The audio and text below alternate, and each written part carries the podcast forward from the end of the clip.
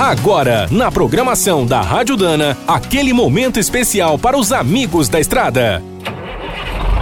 Está começando mais um Minuto do Caminhão. Fique por dentro das últimas notícias, histórias, dicas de manutenção e novas tecnologias.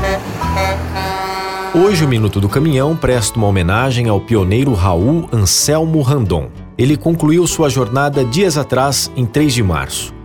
Filho de Abramo Randon, um ferreiro de Caxias do Sul, Raul acabou nascendo na cidade catarinense de Tangará, em 1929. Tempos depois, a família voltou para a Serra Gaúcha e, aos 14 anos, Raul começou a ajudar o pai. Maior de idade, foi servir o exército.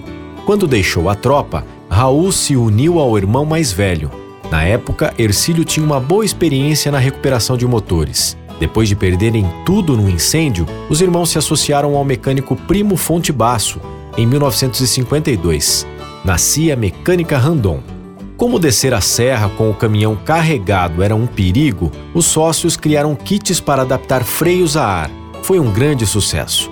Nos anos seguintes, a Randon também passou a fabricar terceiros eixos, carretas e até lançou um grande bruto fora de estrada em 1974. Depois da morte de Ercílio em 89, Raul seguiu expandindo o grupo, mas manteve o foco nos implementos e peças para caminhões. Nos últimos anos, o pioneiro também se dedicou à produção de maçãs, queijos e vinhos. Seu lema era muito simples: trabalhe com alegria. Quer saber mais sobre o mundo dos pesados? Visite minutodocaminhão.com.br. Aqui todo dia tem novidade para você.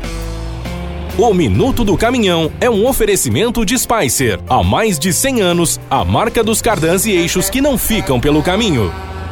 Quem é do trecho já sabe, para ficar bem informado, a Rádio Dana é sempre a melhor sintonia.